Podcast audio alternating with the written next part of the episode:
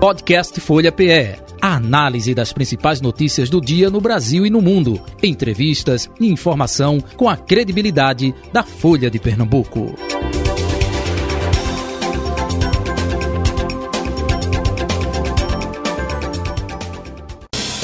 Folha Política. Folha Política, agora com a presença aqui no estúdio da Folha FM da vice-governadora de Pernambuco, do estado de Pernambuco, Lucina Santos, e também presidente nacional do PCdoB. E também participações aqui da subeditora do Caderno de Política da Folha de Pernambuco, Carol Brito. Carol, bom dia. É, bom dia, Nenel. Bom dia, Luciana. Bom dia, Carlos. Uma satisfação estar aqui com vocês hoje. E também do Carlos é, André, não é? Carlos André que esteve com a gente aí na, na transmissão do domingo passado, foi, Carlos? Você estava rodando por aí. Caruaru, estava em Caruaru, Caruaru, né? Foi. Muito bom bem. dia, Nenel. Bom, Bom dia, dia Carol. você. Bom dia, Luciana. Bom dia, ouvintes da Rádio Folha. Vice-governadora Luciana Santos, presidente nacional do PCdoB, bom dia, obrigado por ter vindo aqui ao estúdio da Folha FM, seja bem-vinda. Eu que agradeço mais uma vez o convite da Rádio Folha. É uma saudação toda especial a você, Nenel, a Carol Brito, a Carlos André, a todos os ouvintes que nos acompanham no momento tão importante da história brasileira. No momento em que, eh, depois dessas eleições aí, não é, governadora, o que mais tem, se tem na cabeça agora é a transição, não é? E já foi dado o pontapé inicial da transição aqui em Pernambuco? Ah, sim, o nosso governador Paulo Câmara já instituiu a, a, a comissão de transição, né? A própria legislação prevê que são 48 horas para instalar, então a transição aqui em Pernambuco já está sendo cuidada. Na verdade, o governador já cuidou isso algum tempo depois do, algum tempo antes até do próprio resultado do segundo turno. Vem trabalhando as equipes, ele ele fez uma orientação para que os secretários fizessem os balanços e apresentar as questões em curso e o que estava projetado né, para o futuro. E é claro que a governadora eleita, Raquel Lira, vai adaptar aos seus compromissos de campanha. Então, isso está tá bem organizado, está é? Tá bem preparado.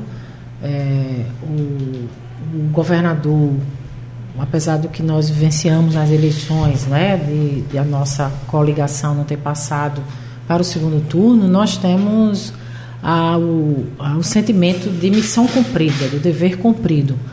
A, a casa está extremamente arrumada, nós temos uma política fiscal, uma das melhores do país, né, uma capacidade de endividamento pela, pela eficiência, porque é você gastar bem com, com, com poucos recursos, mas tendo a capacidade de endividamento, né, porque atingimos a situação do Capag B, né, e, e podemos, temos uma carteira de investimentos de 3 bilhões de reais, muitas intervenções e obras em curso de recuperação de estradas, de quadras de escola, de restaurante popular, para o enfrentamento da fome, é, com o, a entrega da melhor do, das melhores educações do país. Nós estamos em terceiro no país, da melhor educação do Brasil, é, é, com, com os estabelecimentos de saúde apostos, né, porque nós fizemos o enfrentamento da pior pandemia do século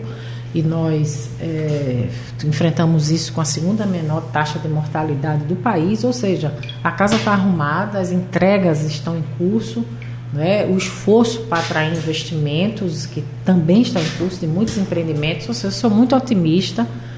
É, a governadora eleita vai receber essa casa nessas circunstâncias e vai poder ter a, também a, a, graça de ter um presidente da República que tem compromisso com o Nordeste e com o povo brasileiro. Servidores, então, de certa forma, até adiantado, né, o salário, né? O 13 terceiro já foi pago a Isso, metade, já né? Já foi pago a metade, né? É, vai pegar a faca e o queijo na mão. ok, então, Carol Brito. É, Luciana, é, a senhora tem uma grande articulação é, com a coordenação da campanha do presidente eleito Lula e Raquel, durante a campanha, ela adotou uma posição de neutralidade, né? Então, é, como fica essa questão da ponte entre o futuro governo Raquel Lira e o presidente eleito Lula? A senhora pode ser uma ponte para entre o Palácio das Princesas e o Planalto? Ah, sem dúvida nenhuma, estou à disposição. É, eu sou é, daquelas que têm convicção que é preciso sempre respeitar a soberania popular, a vontade do povo. Né? Tem uma governadora eleita e as instituições precisam funcionar para pacificar o país, para unir o povo e para poder enfrentar os desafios que tão, são tão gigantescos. Né? Nós estamos diante de um, de um país, de uma situação muito complexa. É, voltamos ao mapa na fome do Brasil, vivemos essa tragédia social uma agenda de retirada de direitos que o Bolsonaro é, é, é, entregou o país, está ainda como, como presidente da República, né? Retirou direitos, fez reformas trabalhistas, fez reforma da Previdência, é, e não cuidou do desenvolvimento do país, porque nós estamos vivendo esse drama né, de vermos milhares e, e, e de brasileiros e brasileiras morando nas ruas. Só em São Paulo aumentou em 32% os moradores de rua. Não é uma, um, então uma quebra permanente de, da institucionalidade e do Estado Democrático de Direito. E nós estamos na transição desde domingo é, foi uma grande alegria para o povo brasileiro. Eu estava lá ao lado do presidente Lula no domingo, onde ele fez o seu primeiro discurso. Acho que foi um discurso é, muito centrado e, e, foi certo ele fazer um discurso lido, porque exatamente reafirma os compromissos de campanha e os compromissos principalmente de unir o Brasil. Então, não será diferente esse espírito público que move o presidente Lula na relação da gente que está na coordenação lá, é, inclusive da transição, porque os, os dez partidos da coligação participam da transição. Nós ainda estamos montando, serão 50 membros, né? Hoje nós teremos reunião às 19h30 com todos os dez partidos da coligação e mais. É, e mais é, os líderes das bancadas do Senado e da Câmara. E, e já foi delegado, Carol, é, o, o Alckmin, pelo menos isso, isso o Gleisi vai, vai, vai, vamos dizer assim, oficializar, é, oficializar. hoje para a gente, mas o que está se discutindo é que o Geraldo Alckmin teria o papel desse diálogo com os governadores é, porque isso foi uma questão que Lula falou muito durante a campanha.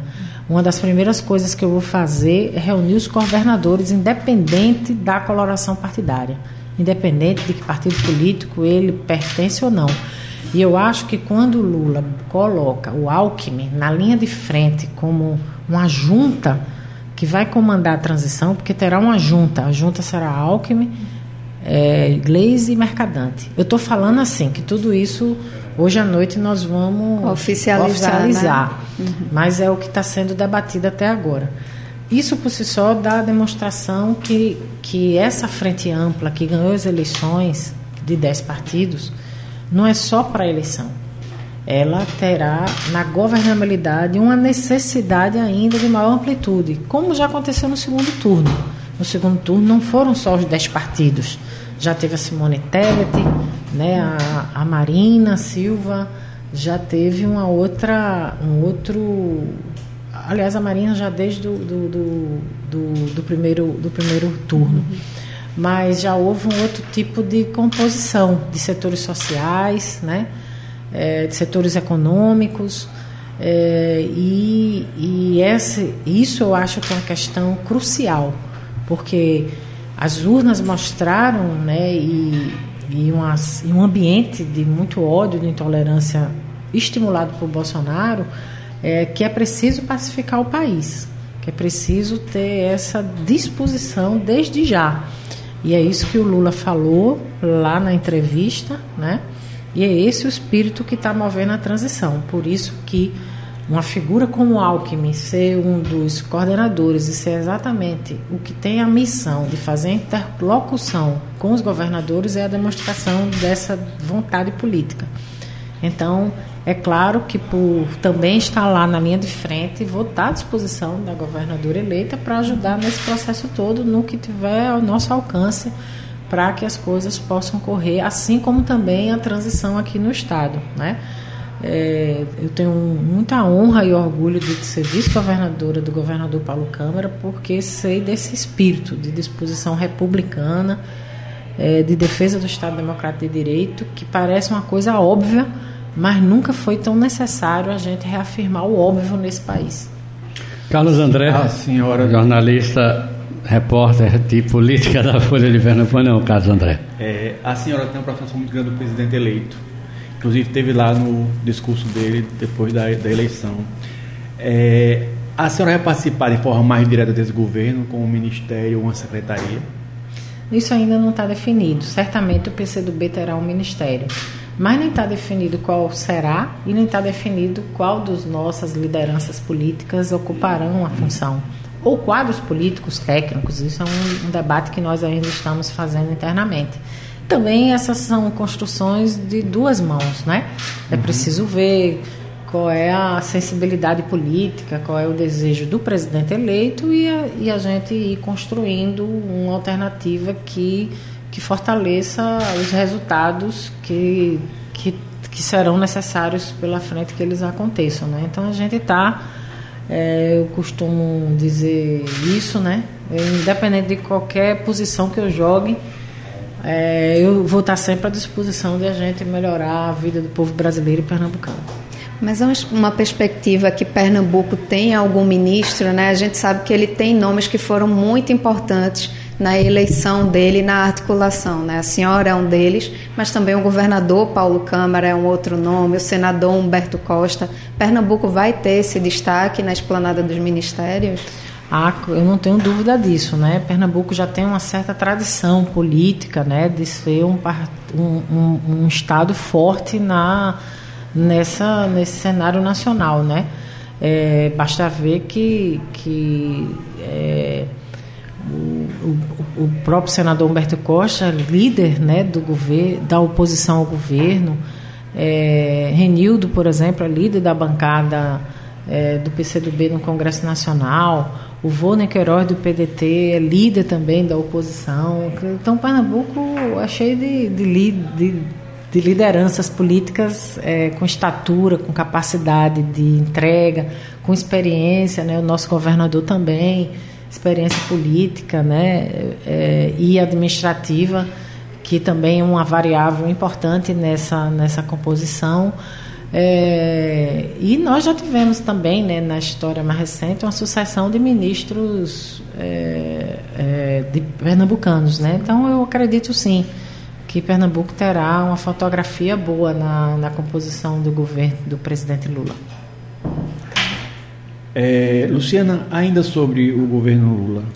É, quando assumir, ele vai lidar com um Congresso majoritariamente conservador. Como a senhora acha que ele vai administrar isso?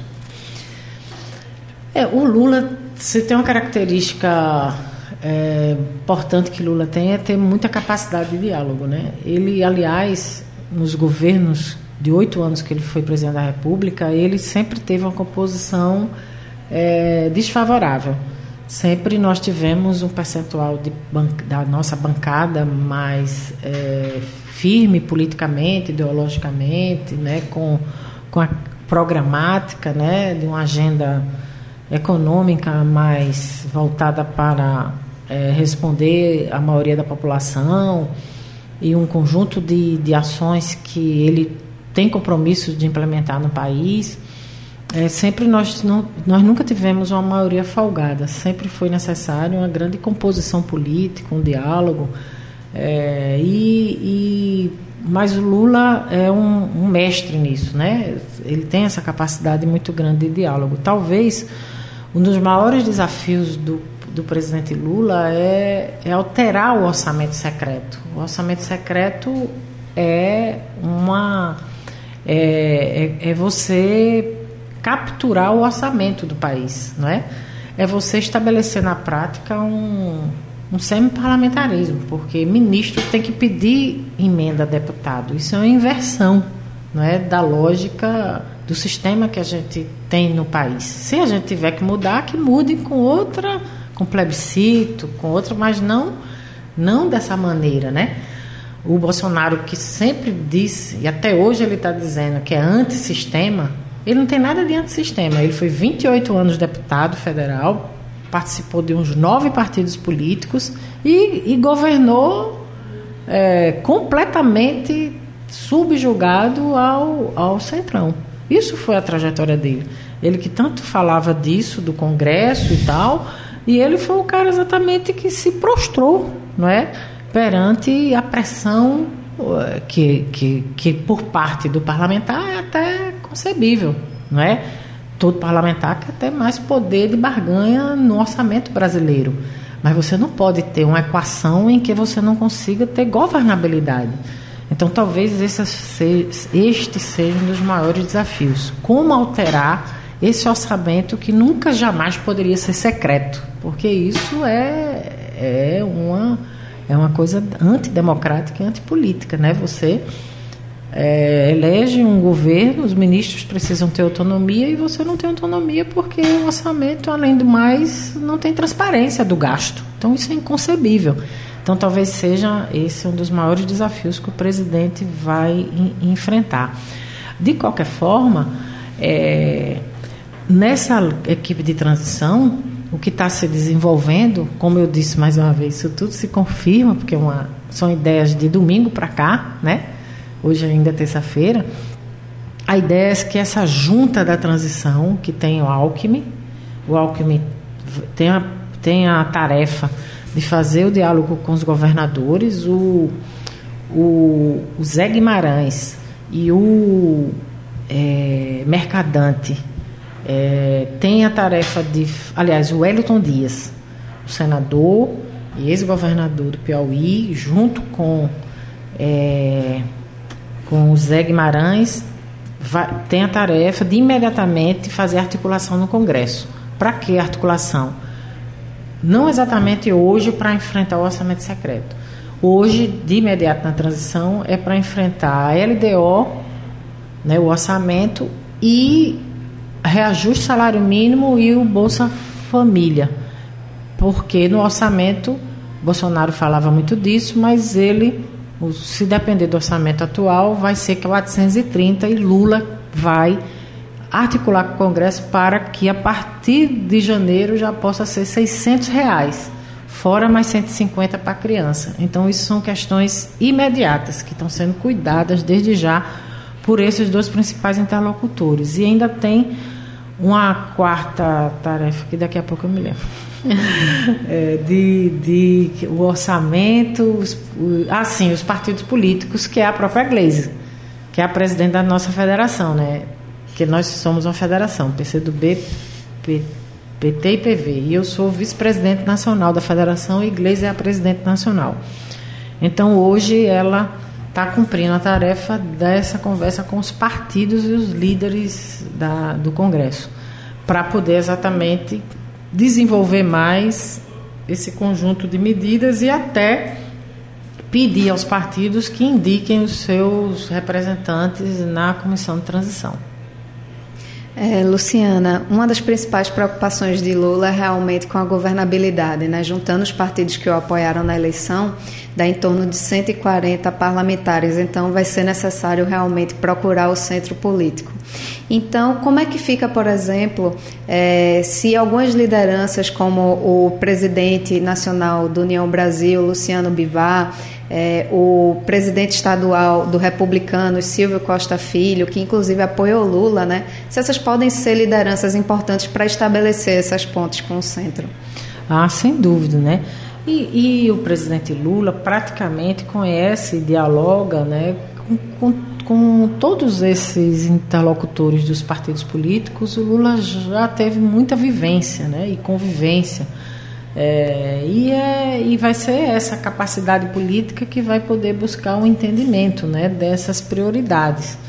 É, eu acho que, por exemplo, a atitude de Arthur Lira, é, já no, no, mesmo dia da eleição, não é, de reconhecer o resultado, de dizer que está à disposição, do Rodrigo Pacheco no Senado. Eu acho que tudo isso dá uma, um alento de que nós vamos é, proteger as nossas instituições. Por mais que a gente tenha, essas instituições tenham defeitos, e tem, né, porque é necessário ter mais reforma política para que o parlamento represente mais o povo brasileiro, é preciso ter reforma do judiciário. É, é, é, é, há muitas necessidades de mudanças das instituições, mas jamais negar as instituições. Aí é o pior dos mundos. Aí é você achar que a sua verdade é que é absoluta. Aí é você querer é, impor uma, uma, um autoritarismo, um regime autoritário. E, e, nesse sentido, eu considero que a atitude deles foi, foi positiva, na direção de que vai estabelecer um bom diálogo com o presidente Lula. Essa capacidade de diálogo é, que a senhora fala que o Lula tem, ela vai ser muito necessária também para conversar com os governadores, que é, são, acho que são 14 que fizeram que apoiaram Bolsonaro, 11 apoiaram Lula, dois neutros, que é Raquel e o Eduardo Leite. É, Lula fala desde o começo da campanha bem antes da eleição que uma das primeiras coisas que ele vai fazer é uma reunião com os governadores, todos os governadores, e com os prefeitos das capitais. É, mesmo com é, a maioria desses governadores tendo feito oposição, ou seja, sendo favoráveis a Bolsonaro, vai ser um diálogo fácil? Eu acredito que sim, porque por mais que que boa parte deles tem acompanhado Bolsonaro, nenhum tem o perfil Bolsonaro, do próprio Bolsonaro, né? Bolsonaro ele ele é um autoritário por convicção. Então ele, por isso mesmo que nós chegamos ao que chegamos no país, que ele não escuta ninguém, não escutou a ciência quando teve a Covid, não quis saber da Organização Mundial de Saúde, não quis ouvir nenhum ministro dele que ele próprio escolheu que era sensato, que era um médico. O Ronaldo Caiado, por exemplo, que sempre apoiou ele. O Ronaldo Caiado não concordou com a atitude, foi para o meio da rua para dizer que ele estava errado. Né? Então, é, eu acho que muitos desses governadores, ao menos, é, são, é, embora tenham apoiado o Bolsonaro, eles não têm essa atitude de, de ir contra a, a democracia é, boa parte significativa dele. Se fosse o Onix, eu não sei se ele tivesse ganho a eleição no Rio Grande do Sul. Mas quando você olha para um lado e olha para o outro, mesmo o Caiado, que é um homem de direita, orgânica, né, já participou até da UDR, mas é um homem do diálogo, ele convivia com a gente, porque a gente tem no país essa situação. Nós sempre tivemos embates com a oposição. Historicamente, a gente tem PT e PSDB do outro lado, mas esses sempre foram. É, o exercício da oposição em situação civilizado, né? democrático. É, e, essa, e essa expectativa eu tenho. Quando você olha a fotografia dos governadores, mesmo o Tarcísio, o Tarcísio, inclusive, já foi da equipe de Dilma, né? Então você olha que você não terá uma atitude é, é, tosca, né? Porque isso chega a ser tosco, né? Você radicalizar desse jeito, não querer diálogo você tem que entender que existe a institucionalidade e que o povo não pode pagar pelo seu, pelos seus rompantes ou o seu, é, o, seu radicalismo nefasto, né? Porque nem tudo que é radical é ruim, mas o nefasto, né? Aquele, o radical às vezes é, é a pessoa que vai na raiz, mas não estou falando desse tipo de radicalismo, não. Estou falando desse radicalismo nefasto, irracional, insano, que não que não tem objetivos, né? que não é propositivo, é apenas ideológico, é para você se contrapor sem, sem ter a quê, né? e nem, e nem, pra, e nem ter objetivos concretos de, de cuidar do que interessa, que quando a pessoa é eleita tem que cuidar das pessoas. É, Luciana, eu queria é, saber sua opinião, porque desde segunda-feira a gente está vendo nas rodovias é, brasileiras, tentativas de par paralisações em protestos, né? E o presidente Jair Bolsonaro em silêncio diante de toda essa situação. Ele nos pronuncia desde o anúncio do resultado do último domingo, né? Algo inclusive inédito. E também não há nenhuma informação sobre, por exemplo, o processo de transição. Como é que a senhora vê esse movimento e se a senhora teme que o presidente Lula assuma o país às cegas, né? Porque em 2002 ele teve uma transição bastante é, pacífica com Fernando Henrique Cardoso, o que até o momento a gente não tem essa previsão de que aconteça agora. Eu, sinceramente, não me surpreendo com a atitude de Bolsonaro, porque ele nunca me surpreende. Ele sempre, a expectativa que se tem dele, do autoritarismo, né, de ser um, uma, uma pessoa que não respeita as instituições, a soberania do voto, que não aceita os resultados que não seja ele. Ele só aceita um resultado, se ele for eleito. Ele não aceita outro resultado. Não me surpreende. Como também não me surpreendeu ele usar a máquina descaradamente. Ele, ao mesmo tempo que ele diz que ele é antissistema, ele montou o gabinete de ódio, ele tem a PGR do lado dele, ele colocou a máquina pública e o orçamento para comprar a consciência do eleitor e não deu certo. Ele usou eleitoralmente um aumento de um auxílio só para ganhar a eleição, embora no orçamento só tenha 430, mas ele usou. Ele conteve o preço da gasolina para ganhar a eleição. Ele usou é, uma máquina à disposição de, de ludibriar o eleitor e perdeu a eleição. E mesmo assim ele perdeu. E ele perdendo, no dia da eleição, ele baixou um comando da Polícia Rodoviária Federal para impedir os eleitores do Nordeste porque votou contra ele. Nunca antes nesse país se viu uma coisa tão insana.